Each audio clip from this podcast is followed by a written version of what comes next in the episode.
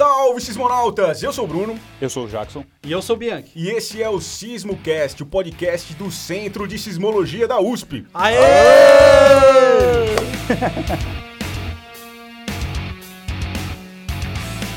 É isso aí, gente.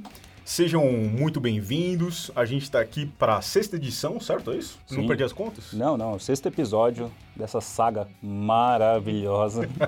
Então, eu queria começar agradecendo aí os comentários positivos. Os negativos, não, né? não, pô.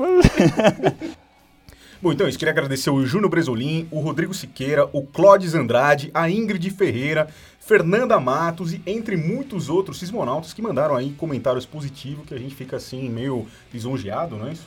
E que faz a gente é, continuar nessa empreitada. O tema de hoje a gente está comemorando a primeira detecção automática de um, de um evento, né, de um tremor pela é, Rede Sismográfica Brasileira, né, pelo Centro de Sismologia também.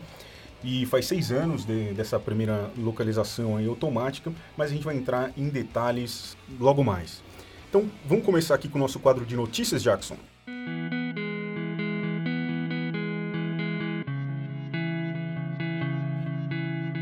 Vamos lá. Então, nessas últimas duas semanas do mês de julho aí, nós tivemos alguns sismos, começando com o de Craíbas, em Alagoas, de magnitude 1.8. Foi um sismo detectado pelas estações da rede sismográfica. Tem um, um relato num post que o LabSIS da UFRN fez no Facebook que eu acho muito bacana, que vou ler agora. Ana Karine, fiscal de meio ambiente de Craíbas, entrou em contato com o LabSIS e relatou que o barulho provocado pelo sismo foi similar ao choque entre dois automóveis e também relatou que algumas pessoas ficaram tontas e viram objetos tremer. Então, depois desse relato, a gente ainda recebeu um comentário no nosso post do Renato Souza dizendo: apenas um sismo de magnitude 1.8 causou todo esse efeito. Então, aproveitando a notícia e uma dúvida, eu já passo a bola aí para vocês. Eu acho, eu acho que Vocês essa acham? pergunta é interessante que a gente pode é, explicar um pouco da diferença entre a magnitude e a intensidade. O que, que você acha? É por aí mesmo, assim. Boa. Eh, No Brasil a gente tem esse monte de sismo pequeno que a gente acaba detectando, as pessoas sentem. Se a gente olha outros países, elas não acabam nem. São sismos que passam desapercebidos, Até né? de magnitude maior, né? Até de magnitude maior. Bem e, maior. e na verdade, não- às vezes a magnitude não quer dizer muita coisa, né? Só o fato do sismo estar muito próximo e já é suficiente para a pessoa acabar sentindo ele, se assustar ou ficar meio sentir as ondas, a passagem delas. É, então, para ficar claro aí para o nosso sismonauta, então, apesar da magnitude ter sido baixa, a intensidade pode ter sido aí cerca de 2 ou 3, né? Já sentiu o objeto tremer, Ah, eu o acho barulho. que esse tipo de relato aí você já associa aí uns dois, três. Dois seria o menor sentido, três com certeza já tem um efeito a mais aí do que só sentir. Lembrando que a magnitude é uma quantificação da, da grandeza do tremor, né? De quanto ele é, energia liberou e coisas do tipo. E a intensidade é um reflexo de como as pessoas sentem. Então, se ela estava dormindo e acorda, se caiu telha, se trincou parede, se objetos tremeram, é, saíram do lugar por móveis, coisas do tipo. Então, apesar desse evento ter tido magnitude baixa, a intensidade foi relativamente é, já sensível para as pessoas é, se sentirem, assustarem, ouvirem até o barulho. Justo. E por que, por exemplo, um tremor de uma magnitude tão baixa, ele pode gerar uma intensidade um pouco mais, não, não vou dizer mais significativa, mas talvez não tão normal para um tremor de uma magnitude desse tipo? Às vezes acontece um tremor até maior e não tem ninguém perto. A gente às vezes nem fica sabendo. Então, como tinha gente muito próximo e o sismo foi, foi raso, então as pessoas acabam sentindo mais assim. Boa. Ah, mas eu acho que também tem o fator que não acontece tanto sismo aqui no Brasil.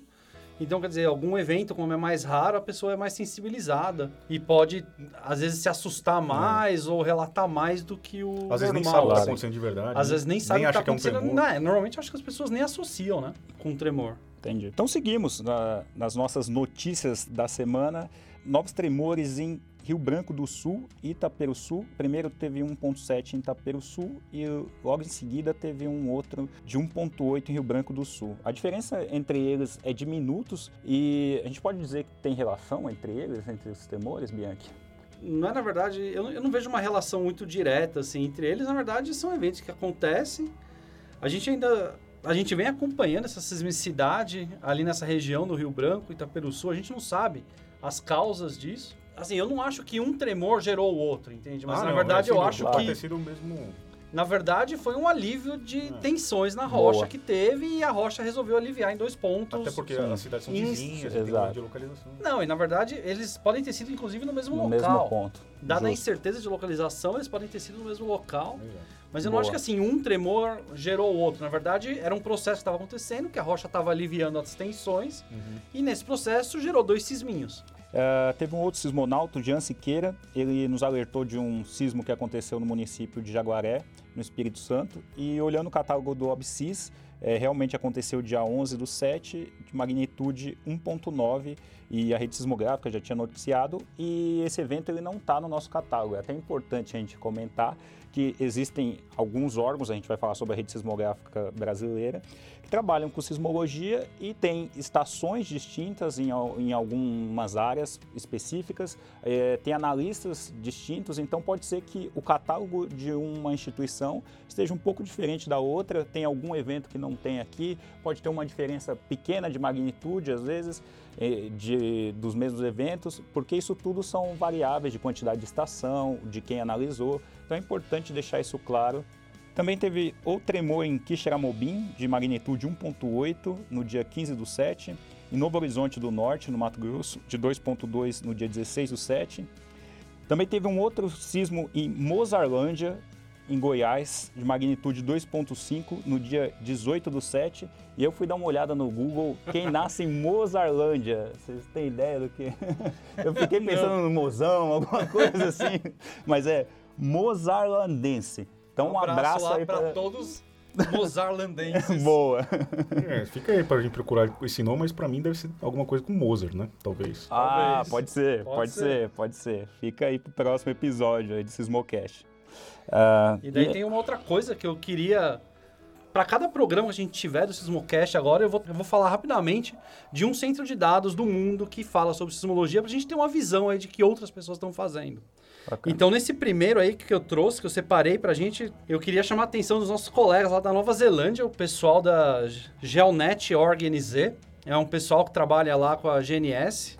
E a Nova Zelândia é um país que tem muito tremor, ele é cortado por uma mega falha, com uma subducção de cada lado. Então, quer dizer, eles têm uma quantidade imensa de tremores. E é bem interessante, sim. Eu ia dizer até para os nossos ouvintes aí depois, dar uma, entrar lá, pesquisar e ver que tem umas coisas super interessantes. Que exemplo, você entra no site deles, a primeira coisa que eles têm, eles, você filtra os sismos pela quantidade de efeito. Né? Quer dizer, eles não Legal. filtram os sismos pela magnitude. Ele vai lá, o que, que você quer ver? Ah, eu quero os sismos que foram moderados.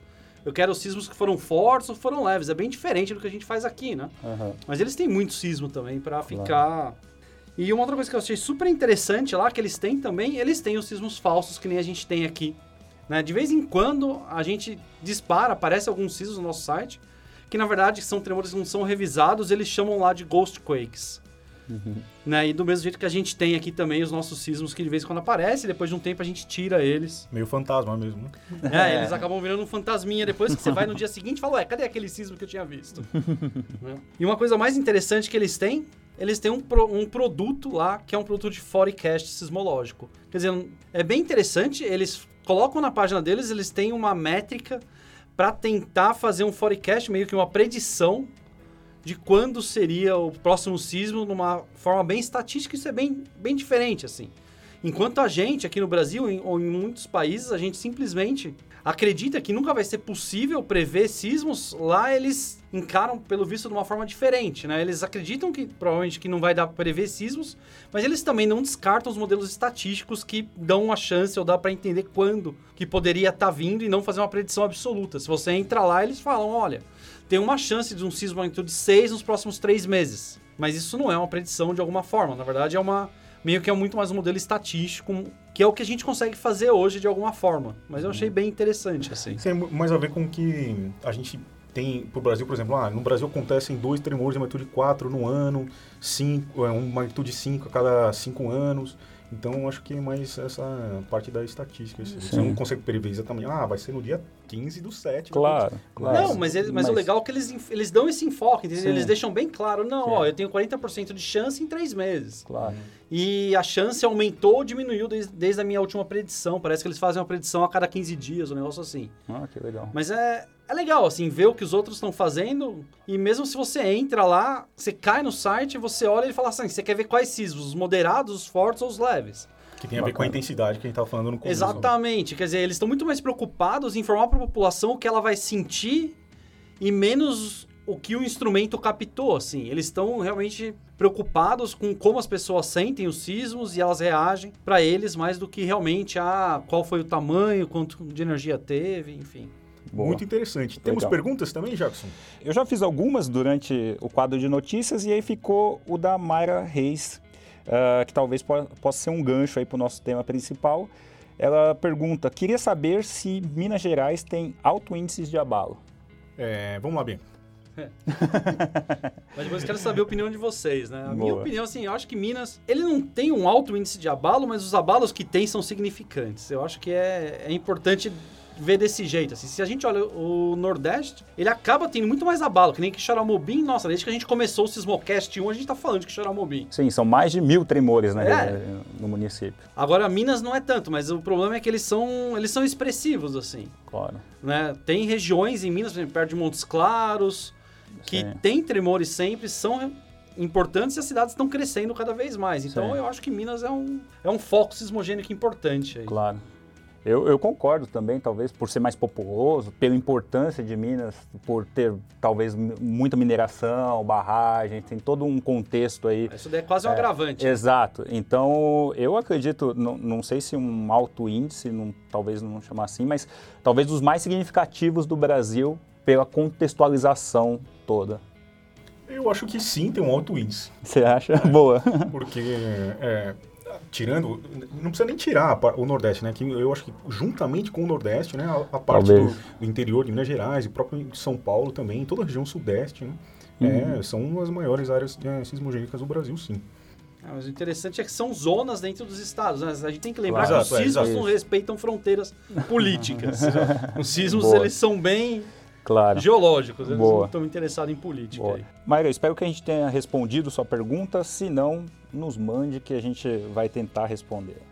Bom, e por falar em Minas Gerais, há seis anos, né, o, o Centro de Sismologia, juntamente com a Rede Sismográfica Brasileira, detectou pela primeira vez um evento, né, um evento sismológico, né, um tremor de, de maneira automática. Né? Então, em 30 do 7, aconteceu essa primeira localização automática de um, de, desse evento sismológico no Brasil, que depois a gente é, acabou percebendo que, na verdade, era até uma detonação de, de uma é, mineradora, parece. Então, que, que são é, coisas é, normais que acontecem praticamente todos os dias. Mas essa localização automática né, se mostrou possível não só pela instalação de diversos sismômetros, né, pela, a, pelo avanço do projeto da, da rede sismográfica brasileira, mas pela implementação dos meios de transmissão, seja via modems de telefonia celular, até por satélite também, e além da configuração que a gente realizou, né, e, e, a operação e toda a operação do sistema de aquisição e processamento dos dados em, em tempo real. Né? Então, o conjunto dessas atividades culminou nessa primeira localização, que para a gente foi assim uma é, comemoramos muito, né? Quando a gente estava olhando lá para as telas, não era isso? Você lembra desse dia? Opa! a gente viu as ondas lá se propagando e tudo mais, então foi para a gente ah, gratificante. Sem dúvida, vai ter até comemoração desse dia. Eu vi aí, tô marcando um vinho. Olha aí, olha Lançamento aí. do, promete, do Sismocast. é, promete.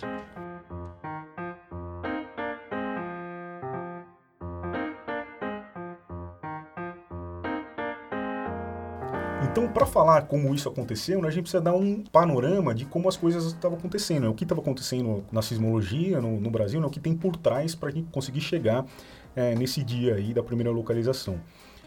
Então, isso só foi possível graças ao projeto né, da, da rede sismográfica brasileira, que começou em 2010, né, era um projeto pra, com o financiamento da Petrobras, não é isso? Isso para implantar sismômetros né, nas diversas regiões aí, é, do Brasil. Então isso começou em 2010, eu lembro que a gente começou a primeira instalação, tinha duas estaçõezinhas, né, dois é. sismogramas que a gente é, via lá em tempo real, falou, nossa, um dia isso aí vai encher e realmente Não, mas... encheu. Né?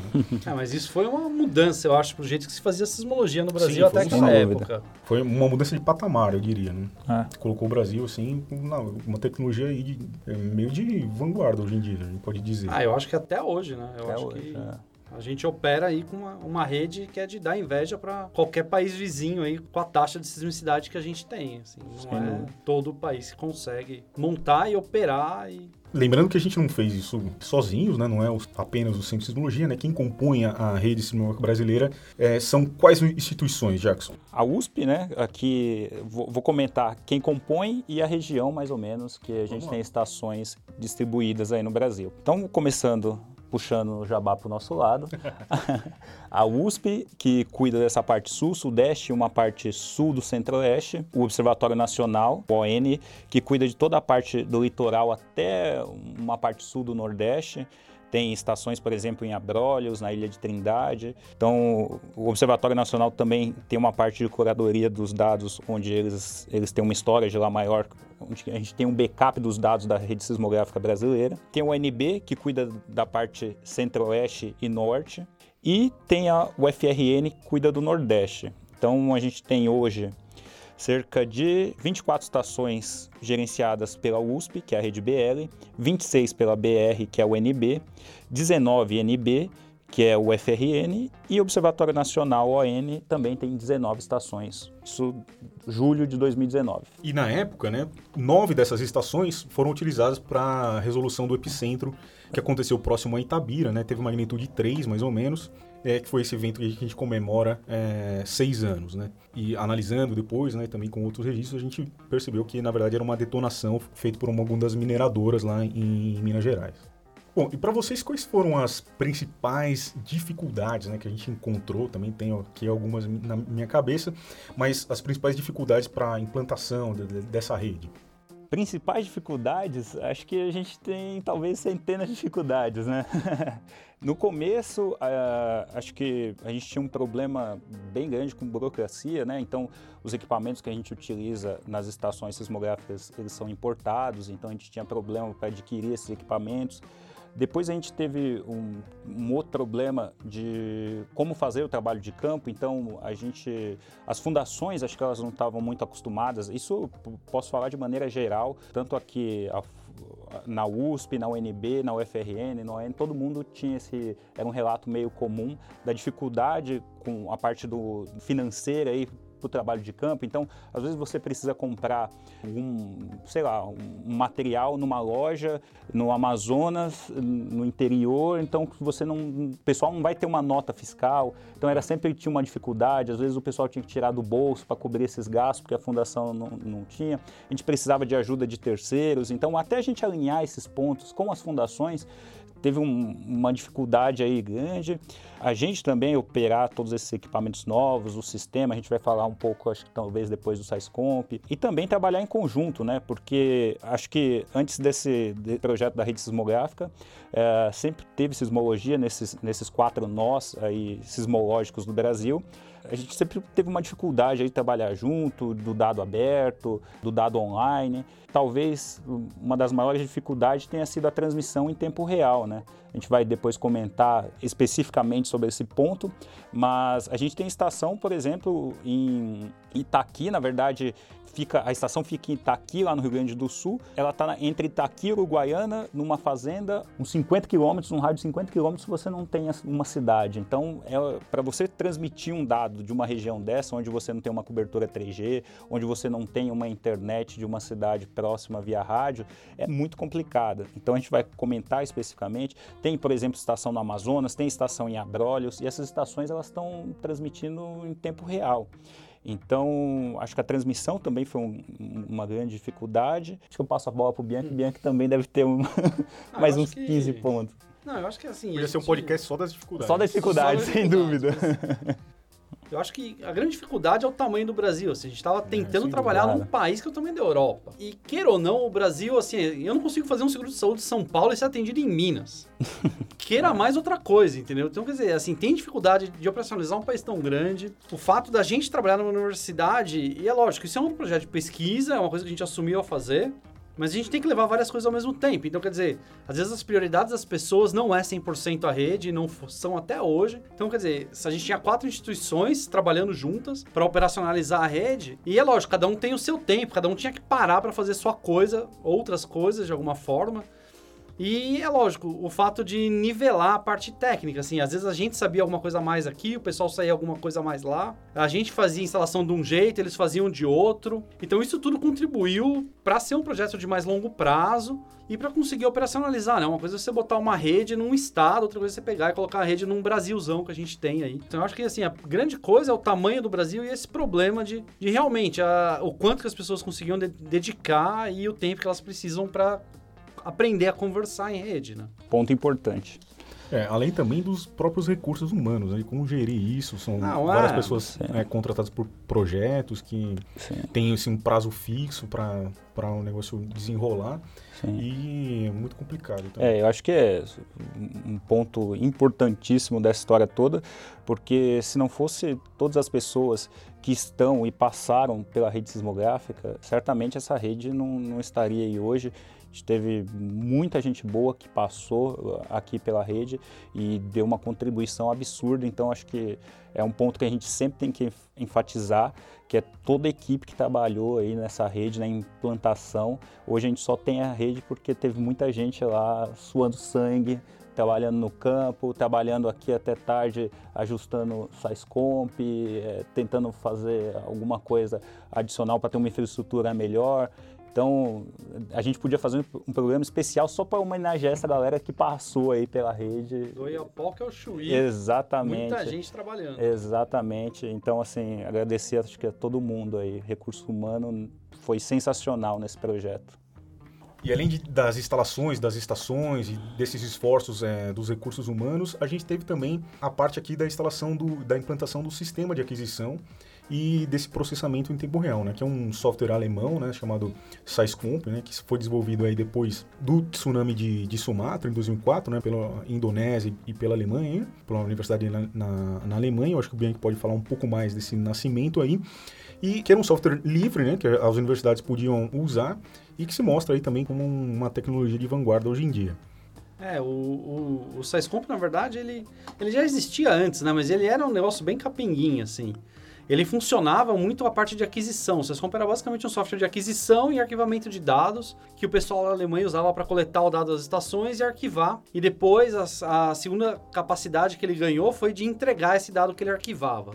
Aí com o terremoto de 2004, que foi bem interessante, teve um investimento de dinheiro brutal e eles precisavam de desenvolver um software capaz de detectar sismo em tempo real e para fazer monitoramento e daí criou-se o que a gente conhece hoje como SciScomp, e foi bem interessante, né? Que quando a rede começou a operar aqui, eu nem estava aqui ainda, mas o pessoal acabou que estava trabalhando nesse projeto da rede decidiu, optou por apostar no SciScomp Marlon, como software de, de processamento dos dados. E ele é usado até hoje, assim, é o que possibilita a gente a, a conseguir fazer o trabalho que a gente faz hoje em dia, né? Bacana. É... E vo você trabalhou também lá na Alemanha, até ajudou no desenvolvimento do, do SciScomp, é, o que você pode na comentar verdade, o SciScomp, ele teve, assim, ele teve alguns momentos que ele recebeu financiamento e dinheiro. O primeiro tá. foi lá em 2004 com o Sismo. Ele, o pessoal trabalhou aí, acho que vai, deve ter trabalhado uns 4 a 5 anos para chegar numa versão que estava funcionando bem bacana, já era muito melhor do que aquela versão original que os caras começaram, já detectava e localizava sismo, além de receber os dados. Mas perto de, acho que foi 2011 mais ou menos, teve uma segunda ingestão, não tenho muita certeza do ano, de dinheiro que foi o Aires dos Estados Unidos e injetou mais uma grana nele para transformar ele num produto realmente amigável, onde você tinha um programinha de configuração, você conseguia configurar as coisas. E essa foi a época que eu estava trabalhando com ele na Alemanha. Né? A gente usava ele para arquivar dado e, e, compartilhar dado na rede europeia né, de dados. E, o, e essa segunda injeção de dinheiro deixou ele realmente um software super amigável, com interface de configuração, e eu participei um pouco disso, desse processo aí para tornar. Mas é, desde que eu parei de realmente, que eu vim aqui e voltei, comecei a trabalhar aqui no Brasil, eu me distanciei um pouco disso, mas ele já evoluiu muito desde aquela época, e parece que agora esse ano tá recebendo umas modificações a mais, aí tá dando um novo pulo. Lembrando que todos os nós da rede usam esse mesmo software, né? Eles podem se comunicar entre si e tudo mais. Nosso site é totalmente ligado com ele. Mas lembrando também que ele não faria muita coisa se a gente não tivesse transmissão em tempo real, né? Isso pressupõe que a gente tenha é, alguma transmissão para dar uma resposta rápida para a sociedade e também fazer outros tipos de, de pesquisa. Né? Sim. Então, quais são os meios de transmissões que a gente tem hoje, Jackson? A, ideia do SciComp é que você tenha um evento detectado em no menor tempo, no possível. menor tempo possível, né? Então, para isso, a gente precisa de transmissão em tempo real e os meios de transmissão que a gente utiliza hoje, basicamente, uh, são 3G, 2G. A gente utiliza um, um, um, rádio com SIM card. Essa transmissão funciona muito bem. Hoje a gente tem uma parceira que é a Core TM Data, que a gente faz o jabá para quem trabalha bem com a gente. Então, eles estão nos ajudando. É uma parceria que tem até artigo publicado. Acho que está dando certo. A gente tem uma disponibilidade. Toda vez que fala disponibilidade, é questão do link transmitindo, então o maior tempo de transmissão possível, então a disponibilidade. É, então o link fica disponível um, com valores satisfatórios, acima de 98% que a gente utiliza aí, então é, é, são números importantes. Uh, a gente também tem o que a gente chama de WISP, né, que é aquele Wireless Internet Service Provider, então é um provedor, é um provedor de internet sem fio aí que todo mundo está acostumado, principalmente no interior, onde a gente não tem uh, uma cobertura muito grande de, de, provedores aí, por exemplo, Vivo, Net. Aqui tem informação. Aqui tem informação. funciona muito bem, na verdade, porque você tem um suporte local, se tem um problema no link desse, o pessoal na cidade, eles vão lá, fazer uma manutenção. Então a gente tem vários parceiros aí espalhados pelo Brasil. Hoje a gente utiliza acho que cerca de 15 estações com esse tipo de meio de transmissão. E tem também um sistema via satélite, que foi uma luta muito grande. Agradecemos o Marlon aí por acreditar nessa nessa ideia e ele que lutou lá no início, hoje a gente gerencia e toca aqui. Tem um sistema de transmissão via satélite que a gente controla a central e as estações no campo. Muita gente duvidou disso. Então, pois é. Hoje, cada, cada link de satélite sai para a gente numa mensal de 120, 130 reais, com, com os ajustes aí de, de mensalidade. Mas é um valor super baixo quando a gente compara com as soluções do mercado. Isso porque a gente tem esse controle total, paga uma mensalidade de um segmento espacial de um satélite da Intelsat. E aqui a gente faz toda, toda a parte do gerenciamento. Isso nos ajuda a transmitir dados, por exemplo, em estações na Amazônia, uh, em estações, por exemplo, em Abrolhos, que é uma estação gerenciada pelo Observatório Nacional, mas a gente, uh, uma parceria, a rede tem que funcionar como rede, então a gente tem uma parceria também para que essa estação ela transmita em tempo real com um sistema que é gerenciado aqui pelo Centro de Sismologia. Então, acho que basicamente são esses três meios de transmissão que a gente sofre aí todo dia, sempre tem um ajuste, alguma coisa para se fazer e vamos tentando melhorar isso constantemente, né? Uma batalha nossa do dia a dia aqui. E graças a esses meios de transmissão, às pessoas e ao sistema de aquisição e processamento, a gente conseguiu localizar esse primeiro evento aí no dia 30 de 7 de 2013. Vou aproveitar então para falar um pouco de como isso acontece hoje em dia, né? Por exemplo, um evento é localizado de maneira automática, isso não, não passa para o nosso site nem para o nosso aplicativo, mas a gente fica sabendo aqui, obviamente, né? Sim. E aí, como que é o processamento desse evento, Bianchi? A gente tem aprendido muito, eu acho. Acho que desde desse primeiro evento aí que foi detectado, a gente aprendeu a lidar melhor com os meios de transmissão, com o dado que a gente recebe. A gente acaba processando esses dados e fazendo essa detecção, quer dizer, o evento é detectado pelo sistema automaticamente, usando um conjunto de parâmetros que em algum momento a gente configurou, eu vou dizer que não está 100% ainda, a gente está trabalhando nisso, eu acho que uma meta aí para o próximo ano é melhorar isso. Claro. Mas esse evento é detectado automaticamente, e ele fica lá meio que piscando na tela e depois vem um analista e confirma esse evento pra gente. Nessa confirmação que é uma das partes mais importantes do nosso trabalho, eu acho, pelo menos nessa parte. Quer dizer, o sistema ele pode errar, ele é ensinado a fazer algumas coisas, ele faz aquilo, mas nem sempre ele realmente localiza um tremor de terra no lugar correto,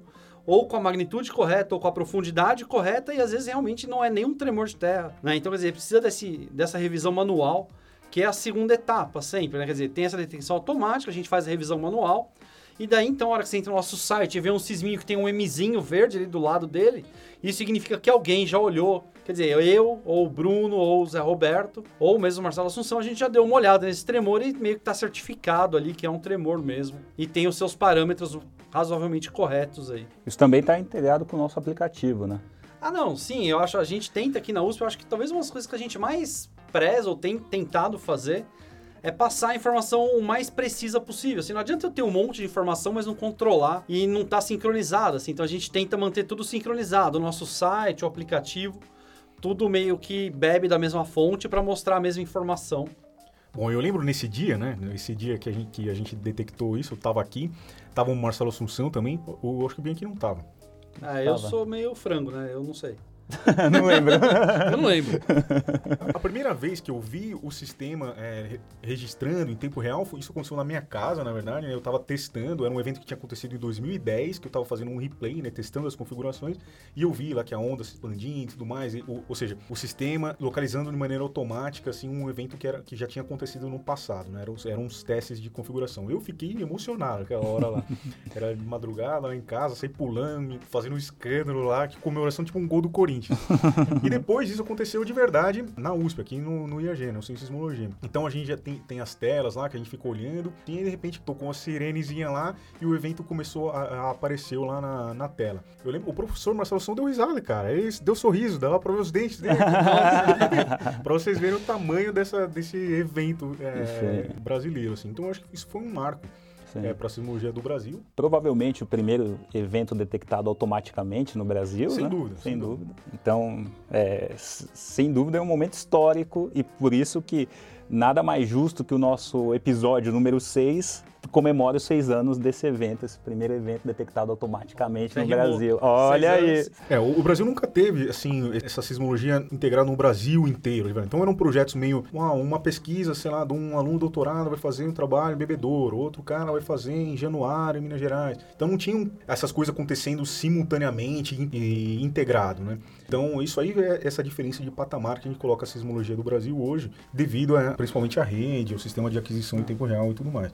Então esse foi o primeiro de muitos, já são inúmeros, né? Acontecem praticamente todos os dias, todas as semanas a gente tem um evento no Brasil que a gente vem passando para vocês essas notícias. E é por isso que a gente tem que comemorar, né? Naquela época a gente teve a certeza que estava no caminho certo também para seguir com a, com a sismologia no Brasil futuro aí. Bom, e a rede sismológica brasileira, né, que começou com a Petrobras, lá com o financiamento da Petrobras em 2010, é, esse projeto inicial acabou em 2015. E o que, que veio depois, Jackson? Depois a gente tem um, um, gap aí, até um certo desespero, algumas instituições, porque a gente tem vários equipamentos, várias estações instaladas, tem um centro de operações, na verdade quatro centros de operações ativos e não tem verba para manutenção desses centros e dessas estações. Então, para vocês terem ideia, são milhões de equipamentos instalados aí por todo o Brasil. E se você não tem uma verba para fazer uma manutenção a cada quatro meses numa estação dessa, provavelmente esses equipamentos vão se deteriorar. Então, uh, depois de muito sofrimento, a gente conseguiu uma parceria com a CPRM, o Serviço Geológico do Brasil, e desde 2016, se não me engano, 2015, 2016, é. né? A gente tem um, um, um aporte da, da, da CPRM e, mais que isso, eles entraram como um novo nó na rede. Então, hoje a CPRM é uma, é, é uma nova parceira da rede. Eles não só dão suporte financeiro, mas também participam como um nó da rede sismográfica brasileira. E passo até um comentário, o que, que você, qual a importância da CPRM nesse projeto, Bianchi, o que você acha? Eu acho que ela, é lógico, ela ajudou a gente a, a manter o projeto rodando, assim, ajudou financeiramente. Sim mas ela também trouxe uma nova visão para o projeto um pouco. Assim, ele era muito um projeto de universidade, de pesquisa, e esse interesse da CPRM como um órgão mais próximo do governo era uma coisa que a gente precisava mesmo e que precisa, né? A CPRM ela deu um apoio muito grande na parte de, de divulgação da rede mesmo, de tentar instituir dentro da rede uma visão de rede né? Assim, teve Sim. bastante gente já que nesse tempo, vai, de 2016 para cá, Sim. que passou dentro da rede sismográfica pela CPRM, né? E cada um deixou a sua marca aí, sua contribuição. Tem meio que ajudou a gente a aprender a lidar um pouco mais com a divulgação dos sismos. É, Sem dúvida. É, Isso é. daí tem ajudado bastante. Eu acho que o Gustavo está fazendo um serviço super legal agora. Muito bom, muito bom. Aproveitar Teve a Ana que é. passou, o Pedro, o todos Pedro, eles colaboraram exato. com as ideias, é. com as discussões. Sim. E a gente pode esquecer o Marcos, que fica lá também e ajuda a gente Sem nas dúvida. localizações. Às vezes, quando a gente não dá tempo para a gente localizar um sismo, o Marcos vai lá, localiza e passa a informação para o Gustavo, que depois acaba divulgando isso daí sim, sim. dentro da rede, sim. assim. É, então, eu lembro que em 2010 a gente começou com duas estações só, a gente via lá duas sismograminhas passando em tempo real lá, a gente ficava muito feliz. E hoje, quanto que a gente tem, Jackson? Hoje são 88 estações na rede sismográfica, a maioria delas transmitindo dado em tempo real. O nosso SAISCOMP aqui do Centro de Sismologia tem mais de 100 estações, quase 200 eu diria, estações. A gente recebe dados dessas estações em tempo real no Brasil. No nosso servidor aqui no Centro de Sismologia, a gente tem instituições do Japão, da Ucrânia, França, Polinésia Francesa, Alemanha, Portugal, Colômbia, um, vários países conectados, Chile e principalmente nossos parceiros aí do projeto FAPESP, uh, Bolívia, Paraguai Uruguai. Que... Esse, essa, essas instituições pegam nossos dados? Eles pegam nosso dado em tempo real através do CID-Link server. Então é importante, isso é só a galera que está conectada em tempo real, ainda tem a distribuição do dado sob demanda. Então o pessoal que vem, isso aqui são alguns IPs que estão conectados nesse momento no nosso servidor, pegando dado em tempo real. Então, só para deixar claro. Além disso, tem o nosso FDSN AWS, que é um serviço também de, de disseminação, disseminação de dados e de eventos. Então, são algumas curiosidades hoje que a gente tem dentro da rede sismográfica que eu acho que é importante ressaltar o nível hoje que a gente chegou, não só no Brasil, mas essa representatividade para o mundo, para a sismologia mundial. Né? Bom, isso faz pensar também é, quais são as demandas desses equipamentos da rede, principalmente também de, de recursos humanos, é, para o futuro da, da rede sismológica brasileira, né? Porque parece que esse projeto da CPRM tem data aí de validade e não sei o que vai acontecer. A gente tem projeto até o, o final desse ano, né? final de 2019, e como a gente já passou, mais uma vez, a gente tem uma certa Instabilidade, né? Porque com todos esses cortes aí em pesquisa e educação, a CPRM também não está alheia a isso e também sofreu esse contingenciamento, né? De, de recursos. A gente não sabe se vai continuar com esse, se a CPRM vai ter condições de continuar com esse aporte financeiro à rede sismográfica brasileira. Então a gente uh, sofre aí com uma certa instabilidade porque tem muita gente que faz parte da rede é contratada especificamente por projeto. Manter essas pessoas é essencial. Além disso, tem toda a parte de manutenção das estações, manutenção do, dos data centers que a gente tem. Isso tudo a gente precisa de recurso para que a gente tenha uma vida longa e sustentável a rede sismográfica. Hoje a gente só tem garantias de recurso financeiro de manutenção de pessoal até o final desse ano. Então é um momento aí de tensão nesse fim de ano. Os problemas aí financeiros eles existem, mas é uma coisa que a gente quando a gente está na pesquisa e falando em pesquisa, principalmente no Brasil, é um negócio que a gente tem que se acostumar. Assim. A pesquisa é muito diferente de qualquer outra parte, onde as coisas têm um pouco mais de garantia. Na pesquisa é sempre meio que aos trancos e barrancos, as coisas acontecem nos dois minutos do, do final do jogo já. Meio na marra, né? É. Na marra no final. Então, quer dizer, eu acho que Olha... questão financeira a gente vai ter que correr atrás agora no segundo semestre. Uhum. Mas, assim, periga. Eu não vou dizer que não periga. Assim, eu acho que a tua visão claro. é bem realista claro. da, da, coisa. Se não tiver como manter as coisas, não tiver dinheiro, vai, vai, a gente talvez volte para trás um pouco. Mas eu acho que quando eu penso na rede, assim, eu tenho talvez uma visão mais romântica do negócio. Eu acho que a gente tem que que olhar para ela, o futuro dela, ela tem que realmente se tornar mais humana. Assim, a gente tem que melhorar ainda, trabalhar junto, a gente tem que começar a detectar sismos cada vez menores. Porque, na verdade, o que os sismos que afetam a população brasileira, no dia a dia, são sismos muito menores do que a gente capta hoje. Assim, eu me... Isso é meio que uma crítica para mim mesmo, ou para a rede, como ela é. Às vezes a gente tem que esperar uma pessoa ligar para falar pra gente que sentiu, sentiu alguma coisa pra gente conseguir localizar o sismo de tão pequenininho que ele é. Então, quer dizer, a gente tem que levar isso para um segundo patamar ali, onde a rede vai ter que aprender a sentir o que as pessoas sentem ali e detectar esses microcismos para poder Dá assumir um papel, dar uma resposta mais rápida, assim. Hoje em dia eu ainda sinto que ela tá operando, tá legal, mas ela ainda é muito dependente desse feedback das pessoas. Mas eu acho que mas... isso é uma evolução natural mesmo, né? É, uma evolução natural. Também acho. Isso, isso vai com ajustes, desde ajustes aqui nos nossos servidores, em parâmetros de detecção, acho que até a densificação da rede, certo?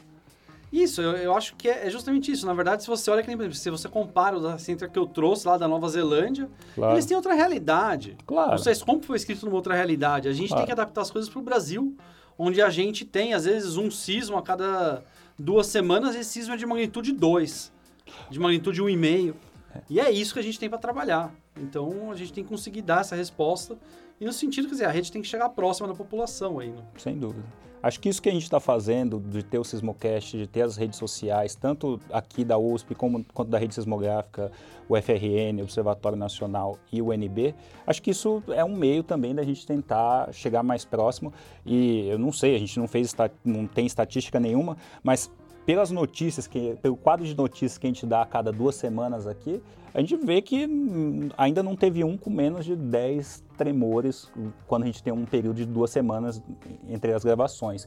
Então, assim, não sei se o pessoal está entrando mais em contato com a gente, mas a maioria desses sismos tem magnitude entre 1 e 2. Tá tremendo aí. Tá tremendo aí. Então, a gente está registrando, mas sempre de forma, não é uma coisa proativa, né? Tem é, eu esse... não acho que seja ótimo, é, assim. Eu exato, acho que a rede exato. evoluiu pra caramba, tá super bem, mas dá para fazer mais. concordo. E assim, para o futuro a gente tem sempre que visar o melhor, assim, tem que olhar longe para poder chegar Sem longe. dúvida.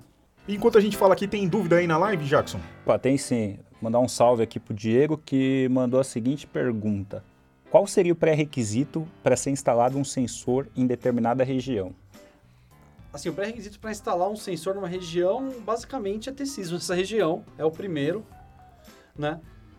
Em geral, a gente quando montou a rede, os sensores foram distribuídos primeiro onde a gente sabia que tinham sismos e precisava, precisava de uma cobertura maior, e segundo, tentando manter uma distribuição meio homogênea das estações por causa que o número de instrumentos não era infinitos. Então. Pensando na distância entre as estações. Pensando na né? distância entre as estações. Então, hoje em dia, normalmente, para a gente colocar um sensor novo na rede, a primeira coisa é tentar cobrir um buraco que já exista ou ter uma necessidade específica de ser uma região onde está tendo sismicidade ou a gente quer estudar melhor. É, eu acho que vale essa resposta, mas também acho que ele quis dizer mais ou menos assim: é eu o... posso colocar dentro da minha casa. É isso, é o outro ponto, né? Bom, esse é outro ponto, É. né? Em geral, não. A gente não coloca dentro da casa uma pessoa, você vai colocar num lugar onde a estação possa ficar quietinha ali, ou seja, um pouco longe de rua, de avenida, um pouco quanto mais afastado de cidade melhor. Um lugar que seja sismicamente calmo, quer dizer, para o instrumento poder ter uma boa captação das ondas emitidas pelos tremores. Sim. Mas, assim, vale a pena notar também que, por exemplo, que nem em Londrina, a gente precisava detectar sismos minúsculos dentro da cidade. A gente colocou instrumento no quintal. quintal da pessoa. Sim. Não foi ótimo, não. Mas ela operou por algum tempo. É Claro. lógico que essa estação não entra na rede sismográfica, Sim. porque é uma estação de alto ruído. Mas se precisa, dá para fazer. Sim. E principalmente para a rede sismográfica, um requisito importante é a questão da transmissão. Então, algum lugar que tem uma cobertura 3G ou que tenha uma cobertura de uma internet via rádio de uma cidade mais próxima, isso é um requisito importante. No limite, a gente usa um, o sistema de satélite, mas hoje o nosso, por exemplo, está saturado. Mais perguntas? Não. Então, alguém quer deixar um comentário aí? Fazer um último recadinho? Acho que agradecer aí todo mundo que fez parte, que trabalha aí com a gente no dia a dia da rede sismográfica, tanto aqui no Centro de Sismologia quanto nos outros nós da rede, que a gente consiga ter um- uma rede sustentável aí e vida longa a rede, que a gente consiga melhorar e, e ter muitos e muitos mais anos aí trabalhando juntos Vida longa e próspera. Em muitas detecções. em muitas detecções. A gente está finalmente no iTunes, olha aí, para quem usa os iPhone, boa. os Mac da vida. Sim. É, a gente está no Spotify, no TuneIn, no Deezer, no YouTube. Se você não quer nada disso, você pode acessar simplesmente o nosso site, vai estar lá. E tô esquecendo algum? É, você também tem o nosso feed que ele pode assinar e usar com o agregador de, de podcast aí da vida. E nossas redes sociais, Jackson. Rede social do Centro de Sismologia é Sismo USP, no Facebook, no Twitter, no Instagram, Quer passar o LinkedIn? seu Instagram? no LinkedIn. Não, o meu Instagram acho que não merece uma divulgação. O do Centro de Sismologia sim, hein? Esse sim vale a pena. E da RSBR também, está fazendo um trabalho super bacana, que está no Instagram e no Twitter como Sismologia BR, e no Facebook vocês encontram o pessoal como Rede Sismográfica Brasileira. Abraço aí pro Gustavo. Acho que também ah, divulgar o LabSys, que também está no Facebook, no Instagram, não sei se está no Twitter, e o OpSys também no, no, no Facebook, com um- também um plantão aí mensal dos sismos do Brasil. O Jorge está fazendo um trabalho incrível com o pessoal da UNB TV lá. Acho que merece também. É isso, gente. Acabou o programa.